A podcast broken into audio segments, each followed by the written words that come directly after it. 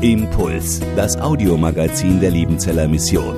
Predigten, Veranstaltungen und Specials weltweit am Leben dran. Impuls zum Nach- und Weiterdenken.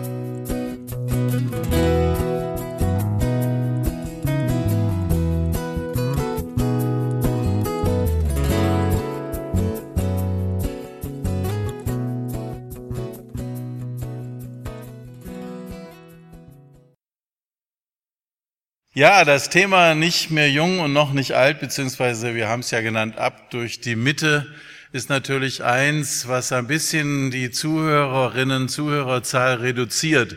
Ich habe dann später gedacht, vielleicht hätten wir einfach sagen müssen, Abschnitte im Leben, Übergänge, Krisen und Stärken oder was auch immer, so dass auch die Teenies sich angesprochen fühlen. Natürlich gehören Sie und ich vielleicht zu den Leuten, die mittendrin stecken oder vielleicht auch die das schon so ein Stück hinter sich haben. Aber egal, ob Sie jetzt eher ans letzte Lebensdrittel denken oder an die letzten zwei Lebensdrittel oder wie auch immer, wie Sie den Übergang in eine, ich sag mal, andere Lebensepoche für sich wahrnehmen. Aber ich würde Sie gerne einladen, mal kurz zu spüren, mit welchen Gefühlen und Gedanken erwarte ich denn das, was jetzt kommt? Zweite Lebenshälfte, drittes Lebensdrittel, was auch immer. Ist das was, was mich wow machen lässt? Hey, bin gespannt. Oder ist das was, wo ich denke, ah, es wird nicht besser? Ähm und dann zu überlegen, was kommt denn da Neues auf mich zu? Welche Aufgaben sehe ich denn? Kann ich dafür jetzt möglicherweise eine gute Basis legen?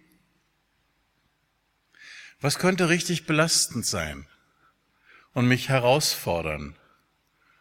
Und worauf freue ich mich? Ich selber bin an dem Punkt, wo ich ja so, äh, ich sag mal, in das Ende meiner normalen beruflichen Karriere so einlaufe. Aber als wir unseren Studiengang reakkreditiert haben, den Masterstudiengang, übrigens zwei von unseren Absolventinnen haben Sie im Film von Steffen Kern gesehen, falls Sie es nicht gemerkt haben. Die Wilberg und die Karina, die haben bei uns den Studiengang integrative Beratung gemacht und arbeiten jetzt dort im Hoffnungshaus.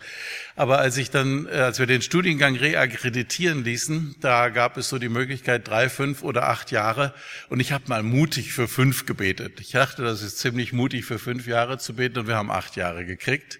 Und dann kam dieser Brief vom 1. Oktober 2019 bis zum 31. September 2027 akkreditiert. Und anstatt dass ich mich gefreut habe, war das wie so ein Schlag in die Magengrube. 2027, da bin ich 70. Ja? Also ich bin 57 geboren. Ähm, egal, was ich dann noch mache, ob als Honorardozent oder ob ich noch Kurse mache oder ob ich in meiner Beratungsstelle noch vereinzelt irgendwelche Senilitätsanflüge versuche zu überspielen oder was auch immer. Egal, was ich mache, ich werde sicherlich nicht als Studiengangsleiter dafür verantwortlich sein. Wie sehen Sie das für sich, so die Zeit, die jetzt vor Ihnen liegt, die nächsten, die nächste große Epoche Ihres Lebens? Was mir auch aufgefallen ist, dass unsere Generation, ich sage jetzt mal die jetzt 50 bis 65-Jährigen, Eltern haben, die ja in der Regel Vorkriegseltern sind. Meine Eltern haben einen Krieg erlebt, meine Großeltern zwei. Und die haben uns ein Leben vorgemacht, was uns eigentlich nicht passt. Man redet ja oft von den jungen Alten. Und wir erleben uns, dass wir im Seniorenzentrum einen guten Schlagzeuger, ein Jazzpiano und eine coole Musik brauchen. Und wenn das Manfred Siebald von 1974 ist, die Füße tappen dazu und was auch immer. Ähm, wir sind nicht durch einen Krieg in einem solchen Bruch zwischen unserer Kindheit und Jugend gewesen, dass wir mit unserer Kindheit und Jugend eigentlich nichts mehr zu tun haben wollen. Also mein Vater wollte als alter Mann keine Hitler-Jugendlieder singen, ganz bestimmt nicht. Aber ich will als alter Mensch Beatles singen und, und Rolling Stones und, und Manfred Siebald und was da eben sonst so kommt. Und ähm, für mich gibt's diesen, für unsere Generation gibt's diesen Bruch nicht.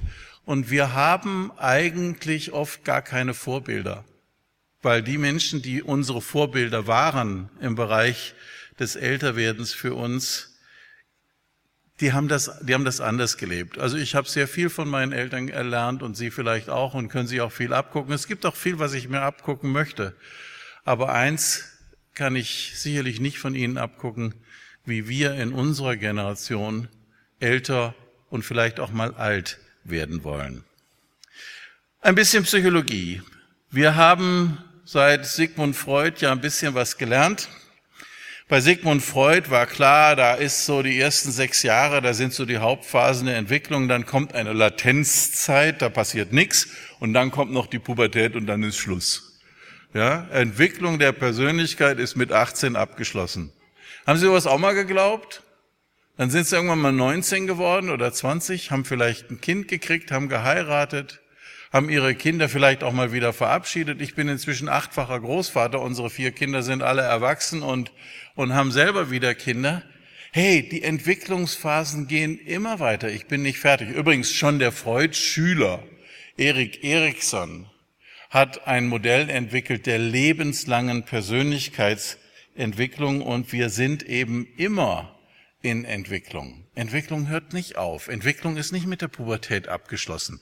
Und dann gab es solche Begriffe wie Midlife-Krise oder Übergang zum Alter. Und heute gibt es ganz klar auch aufgrund der demografischen Entwicklung wieder psychologische Forschungen, die sagen, wir müssen die Alten von den Hochbetagten unterscheiden. Auch der Übergang vom Alter zu den Hochbetagten ist ein spannender Übergang. Und jetzt ist die Frage, wenn wir uns entwickeln, wie können wir vermeiden, dass wir als Original geboren und geschaffen wurden von Gott und als Kopie sterben? Eines der Dinge, die wir eben brauchen, ist ähm, eine Möglichkeit, dass wir uns einfach nicht nur von den Erwartungen, die Menschen an uns stellen, führen lassen oder dass wir Erwartungen haben, die wir an uns selber führen, sondern dass wir immer neu lernen, uns zu entwickeln. Und dazu möchte ich Sie, euch, mich selber genauso heute Abend ermutigen und auch ähm, Steffen Kern war ein Pietisten, unter anderem Bibelbeweger und Hoffnungsträger. Und was war das dritte? Das weiß ich nicht, aber die Hoffnungsträger. Heimatgeber. Ah ja, wenn Sie bei sich selber nicht zu Hause sind, dann werden Sie wahrscheinlich auch für andere Menschen kein Heimatgeber sein. Aber ich gedacht, Hoffnungsträger, darum geht's heute Abend. Worauf freue ich mich? Was erwarte ich? Was passiert denn da? Und ich bin froh, dass Sie und ich als Originale geschaffen sind und dass wir eben nicht als Kopie enden werden. Sie und ich sicher nicht, sonst wären Sie nicht hier in Nebenzellen. In Nebenzellen gibt es keine Kopien, da gibt es nur Originale. Macht ja einen wichtigen Unterschied. Also übrigens, ähm, ich habe bei äh, Menschen oft das Gefühl, die, die, die, die wissen das nicht zu schätzen, dass sie ein Original sind. Sie möchten gerne eine Kopie sein. Ich habe da in meiner Praxis so eine Kopie von einem Picasso hängen, vom Ikea. Ähm, und äh, dann gehe ich 300 Meter ins Kurhaus in Freudenstadt, wenn Sie es kennen, Kurpark, das ist direkt neben unserem Haus. Und da hängt ein originaler Picasso, ein richtig echter an der Tür. Die tanzenden Schäfer, ein ganz bekanntes Bild von ihm. Und dann gehen wir manchmal, gehe ich schon mal mit Leuten dahin und sage, hier, ähm, schau mal, da ist eine Unterschrift drauf, die ist aber anders als bei meinem Ikea-Bild nicht gedruckt, sondern die ist offensichtlich mit Bleistift von Hand drauf gemacht worden. Und das Bild ist nummeriert. Würdest du das dir ins Wohnzimmer hängen, wenn du es hättest? Ja, aber klar. Ein Original ist etwas ungleich wertvolleres und diese, dieses Du bist wertvoll, diese Botschaft vom Steffen Kern, die gilt ja nicht nur im Rotlichtmilieu, die gilt ja auch für euch und für mich. Wir sind keine Kopien. Persönlichkeitsreifung, also das, was einen Menschen zum Original macht, passiert immer in einem Spannungsfeld zwischen Lust und Frust. Ein kleiner Dreijähriger, der hat unglaublich Freude daran, dass er jetzt zum Beispiel aufstehen kann und laufen kann und Schubladen aufziehen kann und an Tischdecken ziehen kann und, und auf den Stuhl klettern kann und gucken, was auf, oder? Ich habe einen Enkel, der ist drei Jahre. Was hat der für einen Spaß, seine Möglichkeiten zu entdecken? Und dann sagt die Mama sowas wie, zieh bitte jetzt die Schublade nicht auf. Nein, du holst ja nicht die Servierten da raus. Und da gibt es tatsächlich Leute, die Angst haben, dass dieses Kind dann irgendwie durch diese Frustration äh, psychisch geschädigt werden würde und dann bei meinen Kollegen landen würde. Und ich kann da nur sagen, dieses Kind entfaltet im Moment nicht Persönlichkeit, sondern nur Servierten. Aber es wird auch nicht Persönlichkeit entfalten, wenn Sie diesem Kind nicht Grenzen setzen. Ein Teenager, der muss natürlich sich ausprobieren. Ich finde das so faszinierend, wie Jesus als Teenager ähm, einfach einen Abflug macht. Ihr hättet doch wissen müssen, wo ich bin. Nein, hätten sie nicht. Woher hätten sie es auch wissen sollen? Drei Tage in Panik gesucht am Passafest in Jerusalem. Teenage-Eltern wissen ganz genau, wie sich das anfühlt, zu jemandem zu sagen, wie kannst du uns das antun? Und wenn Sie darauf achten, im Bericht aus Lukas 2, der endet lapidar mit dem Satz, und Sie verstanden ihn nicht. Ja, genau. Ich verstehe dich nicht. Was für eine Erfahrung und wie wichtig die ist auch an Eltern zu kommen, bei denen man merkt, boah, sind die peinlich. Papa, parkst du bitte hinter der Bäckerei, wenn du mich von der Schule abholst. Ja, sowas in der Art. Und dann kommen die Erwachsenenjahre und jetzt sind wir in der Lebensmitte. Und die Frage, was ist denn da Lust und Frust? Und Lust ist natürlich das Geliebtsein, das Angenommensein, Wertschätzung erleben. Natürlich braucht der Dreijährige das Gefühl, ich lieb dich. Und wenn du jetzt was Böses gemacht hast, habe ich dich nicht weniger lieb. Und natürlich braucht der 13-Jährige, der sagt, mein Akku war leer, ich konnte nicht anrufen, ich bin halt erst um zwei nach Hause gekommen, da fuhr kein Bus mehr oder was auch immer. Natürlich braucht der auch das Signal. Ist okay, du bist ein Teenager. Übrigens, meine Frau hat mir zu der Zeit öfter mal das Signal gegeben, Uli, die sind Teenager, du nicht. Und damit ist ja auch schon ein Stück dieser Frustration, hallo, ich bin kein Teenager mehr. Ich muss anders mit meinen Emotionen umgehen. Ich bin, meine, meine Hormone sollten mit 45 oder 50 nicht mehr Blasen im Blut schlagen. Und ähm, wenn ich mir dieses Persönlichkeitsreifung im Spannungsfeld zwischen Lust und Frust angucke, dann sage ich, es ist gut, dass es Dinge gibt, die richtig Spaß machen. Kinder aus dem Haus haben ist was Tolles. Ehrlich. Also sage ich jetzt mal so, für, für, für nicht alle, aber für uns war das einfach großartig. Wir haben wieder zwei zu zweit gehabt, haben wir auch vorher zwischendurch gemacht, aber die mussten wir uns immer nehmen. Und jetzt haben wir sie und jetzt können wir uns die Kinder besuchen und wir haben, also es gibt wirklich sehr viel Lust auch, auch so dieses Merken, dass man vieles einfach nicht mehr beweisen muss und auch in der Liebesbeziehung, in der Ehe, da gibt's, wenn es gut läuft, ein Vertrauen und aber es gibt natürlich auch sehr viel Frust. Also ich kann nicht mehr eine Nacht durcharbeiten und am nächsten Tag Vorlesungen halten. Studenten lieben das dann nicht so sehr, weil ich habe einfach diese Dynamik nicht mehr mit 20, mit 25, mit 30 konnte ich das, mit 50 konnte ich das nicht mehr und jetzt mit 64 erst recht nicht mehr. Und ich finde es ganz wichtig, dass wir wahrnehmen, dass zu diesem Geschaffensein im Bilde Gottes eben diese Lust und Frust nicht in einem, wir sind nicht wie ein Schmetterling, der sich verpuppt und dann zur, zur, zur Raupe und, und dann, also erst Raupe ist ja wurscht und dann irgendwann mal wird da, da, also in uns läuft nicht ein Programm ab, was einfach abläuft, sondern wir sind immer nur in Bewegung, wenn wir in Beziehung sind. Menschliche Entwicklung passiert immer in Beziehung. Übrigens, selbst wenn Sie die letzte große Persönlichkeitsentwicklungsaufgabe nehmen, nämlich zu sagen, ich habe verstanden, mein Leben geht zu Ende und ich kann jetzt gehen. Ich kann in Frieden Abschied nehmen. Ich bin nicht lebensmüde, aber lebenssatt. Und es ist okay, wenn der Herr jetzt sagt, komm nach Hause. Das ist vielleicht die letzte große Lebensaufgabe, das Leben selbst abgeben zu können. Und auch das passiert deutlich besser in Beziehungen. Und das passiert natürlich auch auf der einen Seite in dem Frust, ich bin alt, gebrechlich, ich kann nicht mehr, ich bin vielleicht bettlägerig und ich möchte auch nicht mehr weiterleben. Und gleichzeitig wenn Menschen sich vom Leben gut verabschieden können, dann haben sie unglaubliche Freude daran, dass das Leben weitergeht. Sie schauen sich vielleicht ihre Kinder, Enkel und Urenkel an. Sie sehen, dass ihr Leben, wenn sie es abgeben, nicht sinnlos war und dass von ihnen etwas bleibt, was wertvoll ist und weitergetragen wird. Dann können Menschen sich verabschieden. Also selbst dieser Abschied ist etwas, was mit Lust und Frust zu tun hat. Wenn es mir noch zu gut geht, dann will ich nicht gehen. Aber wenn es mir nur schlecht geht, dann werde ich verbittert und bösartig äh, kämpfen darum, dass ich auf jeden Fall noch irgendwie das nachholen muss, was ich nicht mehr geschafft habe, was ich aber nicht mehr nachholen werde.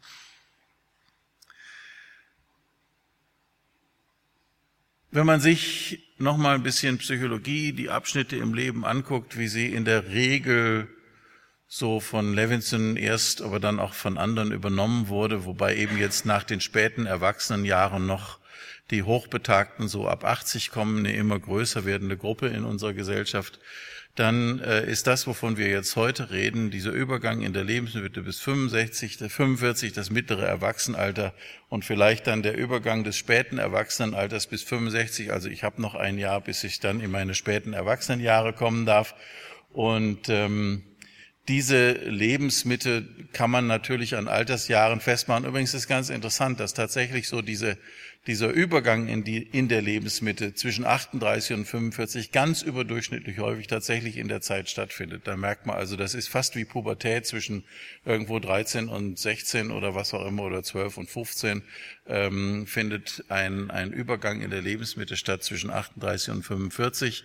Ähm, aber ansonsten glaube ich, es ist vielleicht sinnvoller zu gucken, wo stehen wir denn vielleicht, wenn wir in der Familie leben, wie stehen wir denn in der Familienkarriere?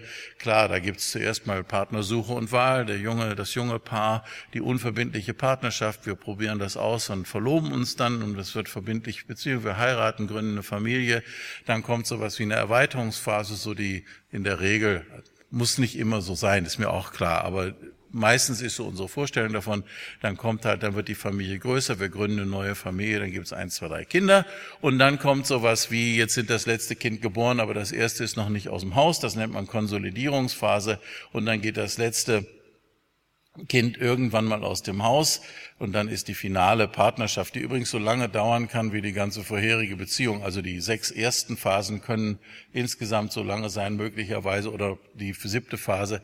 Final, es klingt schrecklich, oder? Finaler Todesschuss, denke ich da immer, oder so. Finale Partnerschaft ist das, jetzt sind wir wieder zu zweit und dann ist die Frage, wie, wie, worauf schauen wir uns da?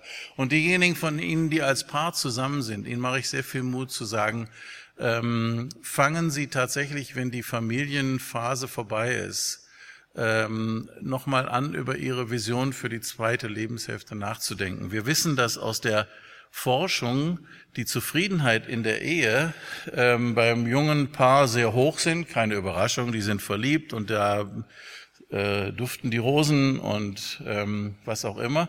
Bei der Geburt der Kinder geht die partnerschaftliche Zufriedenheit deutlich runter im Durchschnitt. Wenn sie in der Schule sind, dann ist sie noch mal ein wenig stressiger, diese ganze Familienschose. Und am stressigsten scheint es zu sein, wenn Kinder Teenager sind. Was glaube ich, was damit zu tun hat, dass Kinder, die Teenager sind, eben eine wunderbare Fähigkeit haben, ähm, den Finger in jede Wunde zu legen, den sie finden. Und ihre Kommentare und ihre Bemerkungen, warum der Papa oder die Mama peinlich sind, sind eben nicht ganz aus der Luft gegriffen, sondern da ist eben auch was Wahres dran. Und außerdem merken wir an unseren Teenagern, dass die jetzt ein Alter beginnen, in dem wir nicht mehr sind und die machen uns deutlich, wir sind jetzt die Jungen und ihr seid jetzt die Alten. Also wenn ich ähm, mich alt fühlen will, dann muss ich mit Teenagern reden. Wenn ja die Kinder junge Erwachsene sind, dann geht aber die eheliche Zufriedenheit wieder deutlich rauf. Und das ist ja schon mal eine gute Botschaft. Die meisten Paare, die dann über diese Lebensmittel hinaus nochmal diese, diese, dieser, dieser Abschnitt, der da oben ist, der kann genauso lang sein wie die ganzen Abschnitte davor. Wenn wir mit 50 unsere Kinder aus dem Haus haben, dann haben wir vielleicht nochmal 30 oder mehr Jahre nach normaler Lebenserwartung bei einer älter werdenden Gesellschaft. Und das Gute, die gute Nachricht ist, je länger Paare miteinander verheiratet sind, desto glücklicher sind sie miteinander im Durchschnitt. Wir wissen sehr viel von dem einen Drittel der Paare, die auseinandergehen und wir haben relativ ignoriert, dass es ja zwei Drittel der Paare gibt, die nicht auseinandergehen. Und da war so die Vorstellung, okay, wahrscheinlich ähm, gehen die nur nicht auseinander, weil die eben so äh, an sich gewohnt sind oder was auch immer. Die äh, Forschungen zeigen das Gegenteil. Die zeigen, diese 60 bis 65 Prozent der Paare gehen deswegen nicht auseinander, weil sie sich lieben, weil sie glücklich sind mit dem Partner und der Partnerin, weil sie wirklich diese Vertrautheit genießen, weil sie ähm, miteinander eine, eine, eine tiefe Dankbarkeit für das erleben, was der andere in meinem Leben bedeutet und Paare, die 30 Jahre verheiratet sind, glücklicher als 20 Jahre verheiratet, 40 Jahre sind glücklicher als 30 Jahre und 50 Jahre Verheiratete. Übrigens, die gibt es ja in unserer Gesellschaft sehr viel, sind auch glücklicher. Aber warum gucken wir da gar nicht drauf? Ich habe mal neulich Daten gesucht darüber, wie viele äh, äh, Diamanten und eiserne Hochzeiten es in Deutschland gibt und habe bei der Destatis, also beim Deutschen Bundesamt für Statistik, nachgefragt, weil ich die Statistiken nur bis 2013 gefunden habe. Und dann kriegte ich, natürlich habe ich da nachgefragt mit Briefkopf, Professor Doktor und was auch immer, man will ja auch ernst genommen werden, dann kriegte ich einen dreiseitigen Brief zurück und sie sagten, ja, das, die, die, die Status, die erfasst die Daten, die nachgefragt werden. Wenn etwas zwei, drei Jahre nicht ein einziges Mal nachgefragt wurde, dann hören sie auf, das zu beobachten. Finde ich unglaublich. Es gibt doch einen Markt. Ich meine, irgendjemand muss doch diese äh, äh, Grußkarten, herzlichen Glückwunsch zum 50. Hochzeitstag auch herstellen. Da muss man doch wissen, wie viele man von denen druckt oder was auch immer.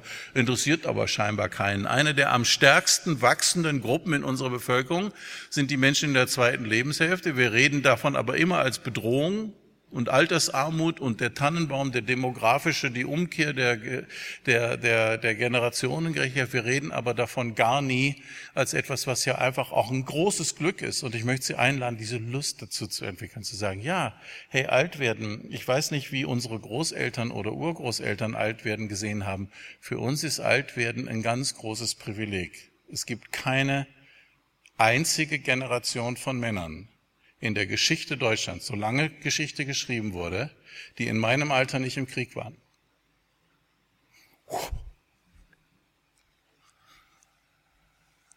Gibt noch viele andere Gründe, dankbar zu sein und sich darauf zu freuen und zu sagen, wir haben Chancen und Privilegien und uns geht es so gut, wie es noch keiner Generation vorgegangen ist. Trotzdem haben wir natürlich wichtige Aufgaben in der Lebensmitte. Natürlich haben wir viel Verantwortung und hohe Stresslevel in Familie, Beruf und Freizeit und auch in der Kirche. Wer trägt denn die ehrenamtliche Arbeit? Wer übernimmt Verantwortung? Wer wäscht die Trikots vom, vom Fußballverein? Wer macht die jungsche Arbeit? Wer finanziert das Ganze? Ganz stark die mittlere Generation. Natürlich teilweise ist diese Finanzierung nicht unbedingt auf den Spendenquittungen sichtbar, aber wenn ich jetzt zum Beispiel zwei, drei Kinder zu einer Sommerfreizeit schicke, das kostet ja auch Geld. Oder wenn ich mich einbringe in andere Dinge.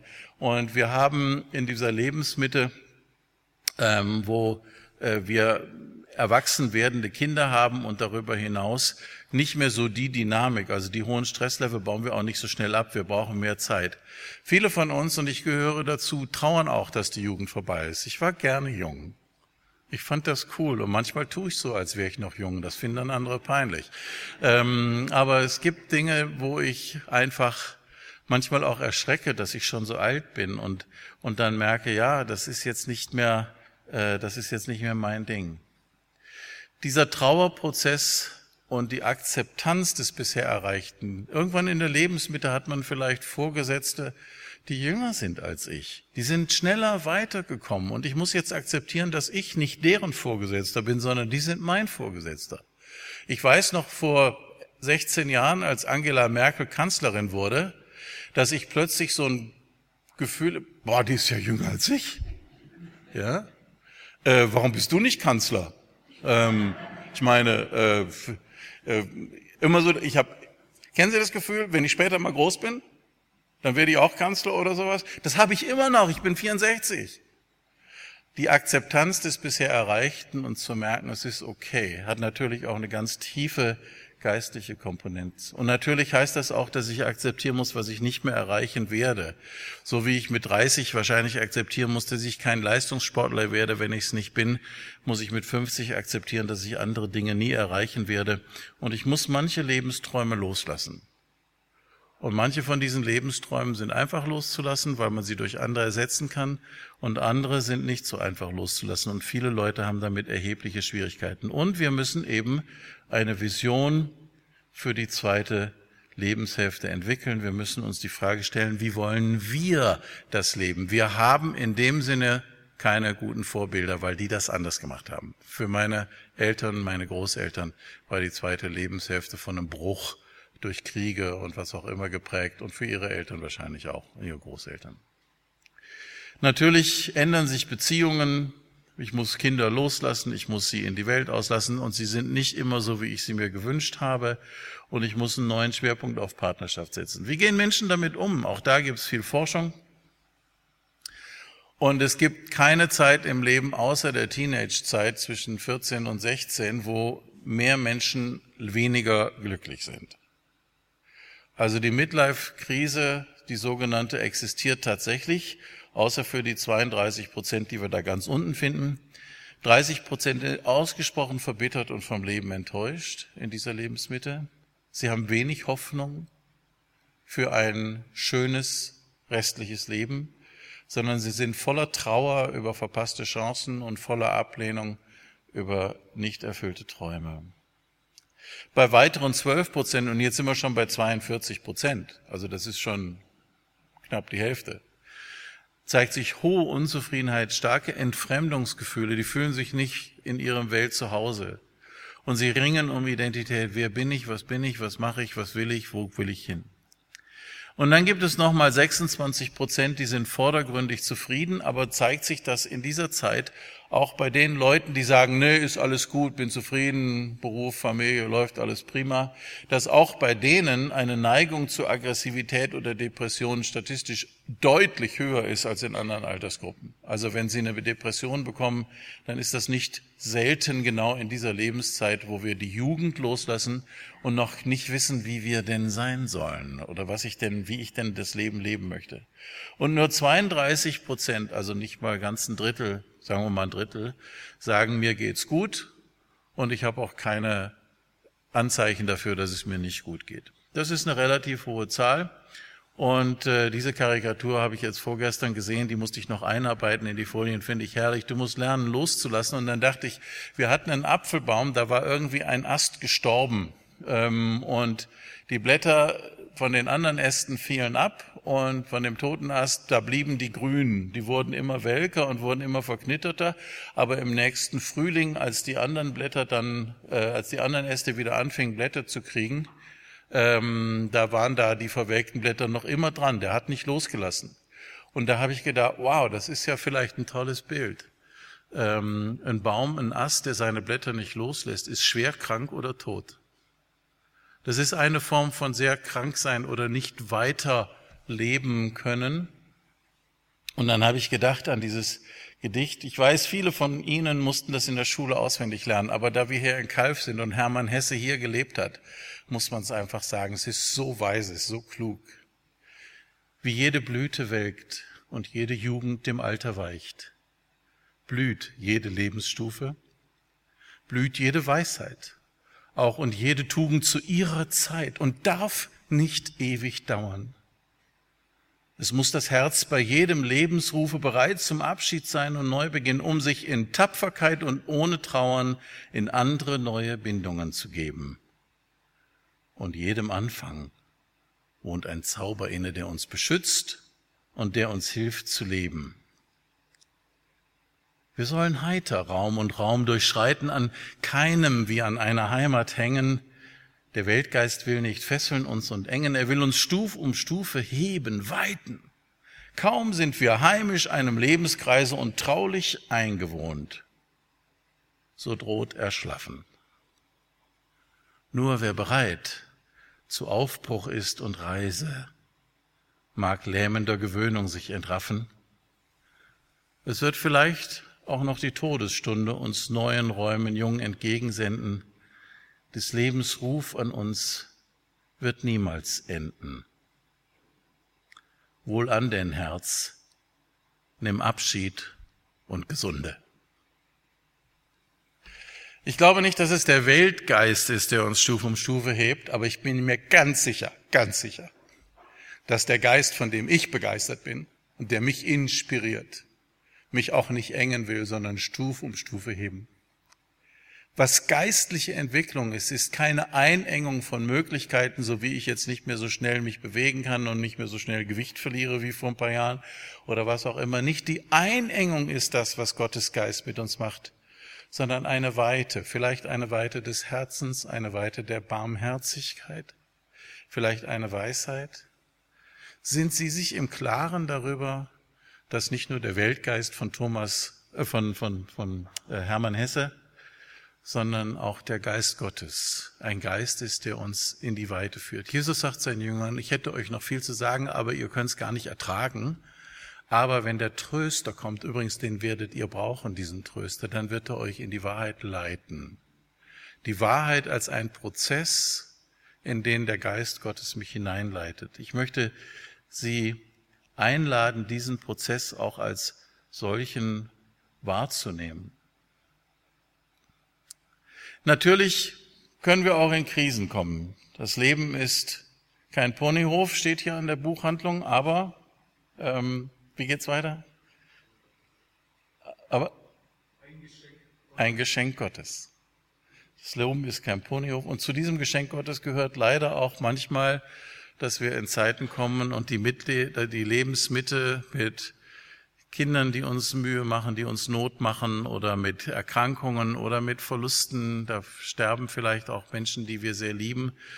Abgesehen davon, dass wir vielleicht ganz normalerweise auch damit rechnen müssen, unsere Eltern zu verabschieden, zu beerdigen.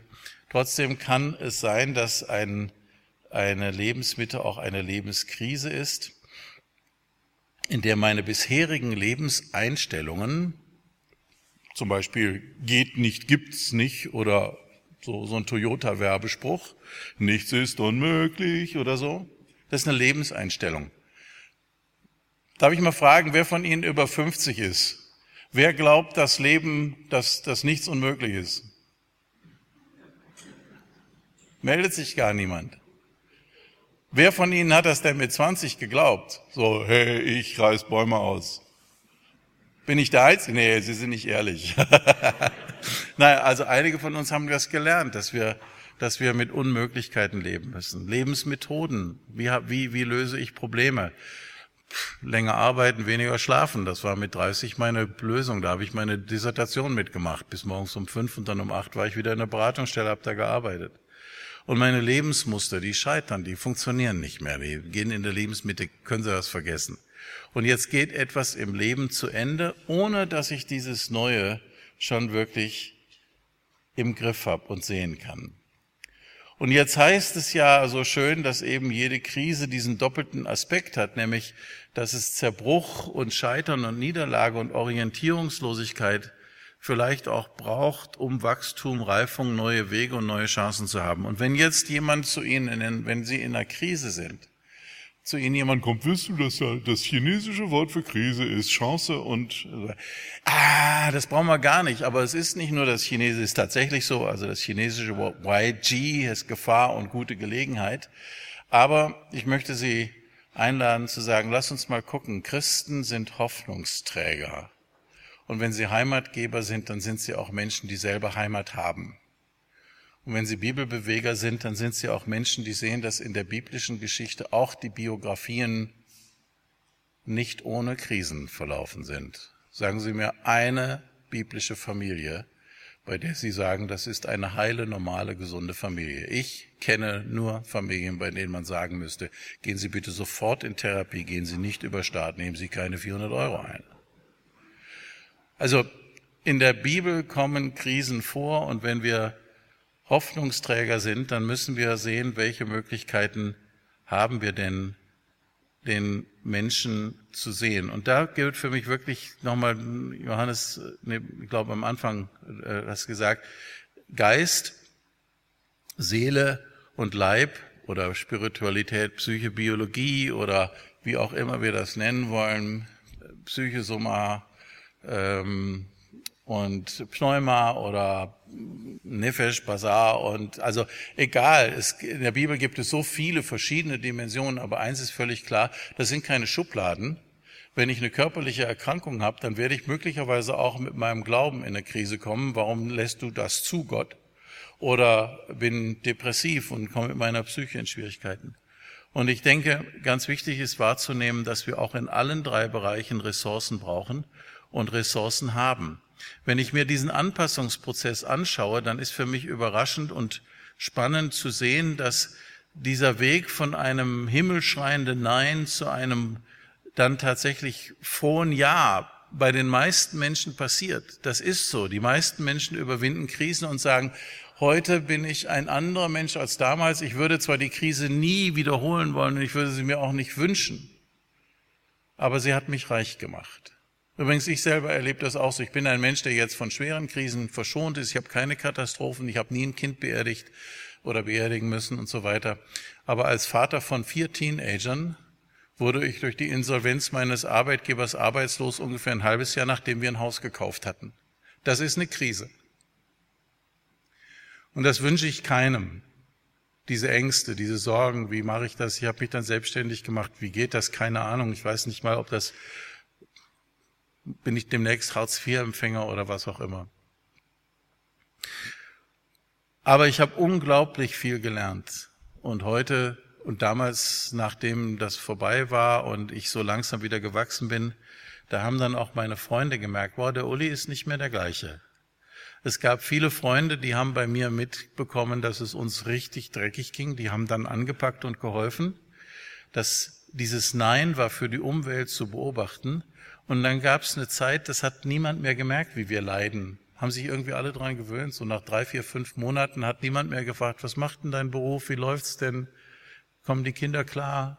Kannst das Haus überhaupt bezahlen, was ihr jetzt gekauft habt und so? Hat niemand mehr gefragt, hat niemand mehr interessiert.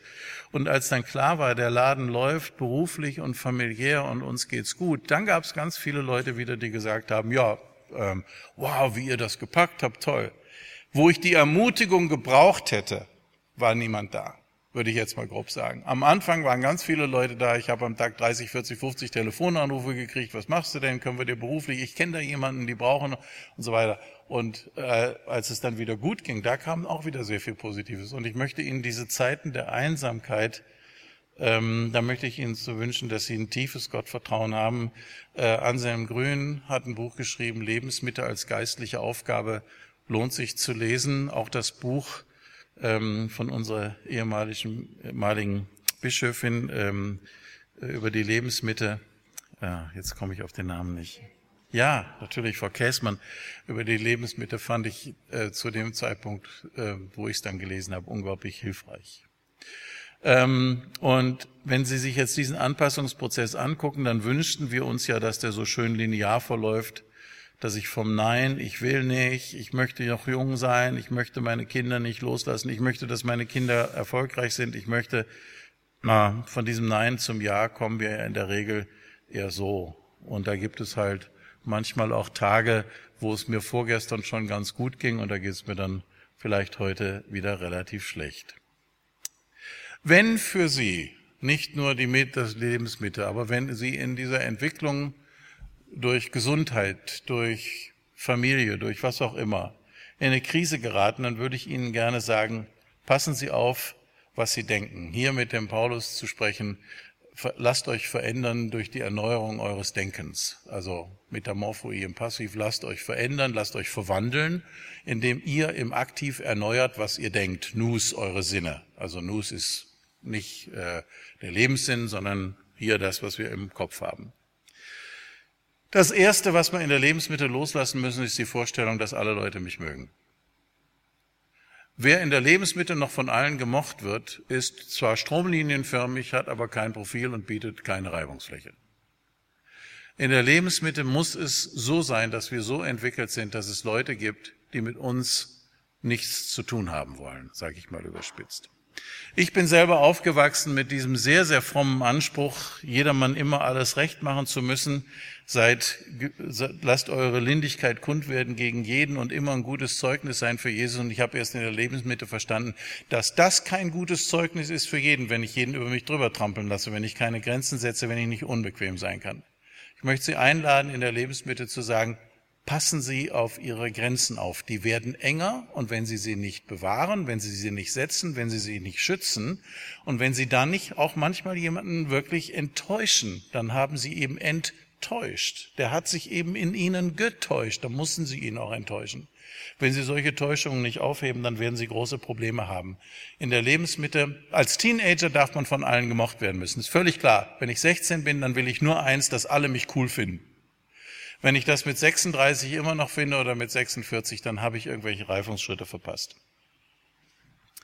Zweitens, ganz viele von uns haben gelernt, dass unser Wert von unserer Leistung abhängt. Ich sage eben nicht, ich habe eine gute Note in Mathe, sondern ich sage, ich bin ein guter Schüler. Nein, ich bin kein guter Schüler, ich bin vielleicht ein zwanghafter Streber, keine Ahnung. Ist das gut? Ja, das ist dann gut. Aber in der Lebensmitte wird es spätestens allerhöchste Zeit wahrzunehmen, dass mein Selbstwert und vor allen Dingen auch mein Wert bei Gott nicht verdient werden muss. Natürlich ist Leistung ein, eine Säule. Es ist schön, wenn ich was schaffen kann. Es ist schön, wenn ich in der Lebensmitte auf Projekte zurückblicken kann, die gut gelaufen sind und wenn ich sagen kann, okay, schau mal hier, da ein Haus, ein Baum, ein Sohn, was auch immer. Das ist ganz schön. Aber wenn ich darin meinen Lebenswert abhängig mache, werde ich spätestens mit 50, 55, 60, 65 in große Probleme kriegen. Und ihr wisst, dass besonders die Männer große Probleme haben, wenn sie zum Beispiel dann in die Richtung ihrer beruflichen ähm, äh, Karriere, in, die, in das Ende ihrer Karriere. Viele haben dann auch so, so Neid und Eifersuchtsgefühle. Allen geht's immer gut. Jeder hat ein Wohnmobil und fährt auf die Malediven zum Schnorchelkurs. Nur ich nie und so weiter. Passen Sie auf, dieses Selbstmitleid ähm, ist, äh, macht, vergiftet uns. Seien Sie dankbar. Und wenn Sie von Zeit zu Zeit sagen müssen, ich bin die erste Generation Männer, die dieses Alter erreicht hat, ohne im Krieg gewesen zu sein. Das ist wenn wir, wenn wir unglücklich sind, fangen wir oft an, uns mit anderen zu vergleichen und zu messen. Und diese Vergleiche sind die, ich weiß ja bei den anderen nicht, dass die sich eigentlich vorgenommen hatten, auch nur eine Bratwurst zu essen. Ich weiß nur, dass ich mir vorgenommen hatte, dass ich eine Bratwurst esse und habe zwei gegessen. Von den anderen weiß ich das nicht. Also diese Vergleicherei, was andere dürfen können, was die wollen und wie gut es denen geht und wie schlecht es mir geht, führt immer dazu, dass ich mich schlechter fühle, als ich mich gefühlt habe. Und das Letzte ist, dass wir gelernt haben müssen, dass wir Fehler machen dürfen, dass wir fehlbare Menschen sind. Ich weiß, dass es auch in christlichen Kreisen manchmal so eine, eine getaufte Form von Perfektionismus gibt. An dieser Stelle will ich einfach mal sagen, aus meiner Sicht ist Perfektionismus immer Sünde, weil Perfektionismus nicht das annimmt und dankbar zufrieden damit ist, was Gott uns geschenkt hat, sondern dass wir immer besser sein wollen und besser, vielleicht sogar noch besser sein wollen als er. Ich fasse mal zusammen. Gott lässt Krisen in unserem Leben zu. Und ich muss das nicht mögen, aber ich kann ihm vertrauen. Ich kann ihm vertrauen, dass die Krisen in meinem Leben, auch dass das Kleinerwerden meiner Möglichkeiten, meiner Grenzen, dass das etwas ist, was er sich gut überlegt hat. Dass der Mensch geistig immer weiter wächst, geistlich immer weiter wächst, körperlich wieder abnimmt in seinen Kräften und in seinen Möglichkeiten und dass es viele Dinge gibt, die enger werden, das ist Gottes Schöpfungsidee. Da, wo wir leiden, sitzt Gott nicht da oben und sagt, jetzt hat er halt, ja. Viele Menschen haben so ein Gottesbild, dass Gott eigentlich sagt, steht dir recht.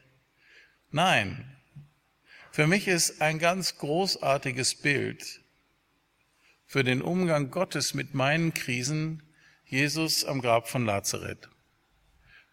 Die beiden Frauen, die Schwestern Maria und Magda, haben ihm bereits Vorwürfe gemacht. Herr, wenn du hier gewesen wärst, und sie haben recht, wenn er da gewesen wäre, wäre das nicht passiert. Er hätte es verhindern können, aber er hat es nicht verhindert. Gott lässt Krisen zu. Jesus kam vier Tage zu spät, da hat der Leichnam schon gestunken. Und jetzt sitzt er am Grab und jetzt kommt der kürzeste Bibelvers, der in der Bibel ist. Zwei Worte. Jesus weinte. Warum weint Jesus am Grab? Tut es ihm leid, dass er vier Tage zu spät gekommen ist und dass er diese Krise zugelassen hat? Wohl kaum, sonst hätte er nämlich das nicht getan. Weint er, weil er nicht weiß, was jetzt gleich passieren wird? Nämlich, dass er den Lazarus mit der Kraft des lebendigen Gottes aus diesem Grab herausrufen wird? Wohl kaum. Denn das wusste er sicher. Nein, er weint mit. Er weint mit Maria und Magda. Er kennt ihren Kummer. Er kennt ihren Schmerz. Und dieser weinende Jesus am Grab vom Lazarus ist für mich das Bild, ein Gott, der tief mit mir empfinden kann in Jesus Christus und der doch weiß, dass es jetzt nötig ist, diese Krise zu erlauben, zuzulassen. Auch das kann eine Ohrfeige sein. Gott sorgt dafür, dass allen Menschen zum Besten dient und so weiter. Römer. Aber dieses Wissen, Gott wird uns in unserem Schmerz nah. Und wenn wir Krisen als Heimsuchung bezeichnen, nehmen Sie doch das Wort mal ganz wörtlich. Das ist eine Art und Weise, wie er uns dazu bringt, dass wir uns bei ihm zu Hause machen. Dass wir uns nicht in allen möglichen Dingen dieser Welt unsere Heimat schaffen, und dann kommt das Letzte, diese lebendige Hoffnung. Für mich ist das ganz wichtig, vielleicht als jemand, der auch so eher so ein bisschen leistungsorientiert ist und sich gerne vergleicht. Übrigens so das Schmollen und das Beleidigtsein ist eine meiner großen geistlichen Gaben und so. Und ähm, also ich bin bin auch einer von den Menschen, die die oft sehr streng mit anderen und unzufrieden sind. Aber das letzte Wort über mein Leben, das ist bereits gesprochen vor 2000 Jahren, als ein Mann sagt, es ist vollbracht. In diesem Es ist vollbracht steckt auch drin, Ulrich Giesekus, du gehörst zu mir. Ich liebe dich. Ich habe für dich bezahlt. Ich will mit dir die Ewigkeit verbringen. Ich freue mich über dich und ich freue mich an dir und ich freue mich auf dich. Wenn Sie das wissen, dass alle anderen Krisen, was auch immer, vorletzte Worte sind und das letzte Wort ist gesprochen, dann kann ich in diesem Gottvertrauen nicht glücklich sein. Wer sagt, Christen müssen immer fröhlich sein und lächeln, hat nicht verstanden, was Leben ist und hat nicht verstanden, was der Geist Gottes mit uns manchmal macht.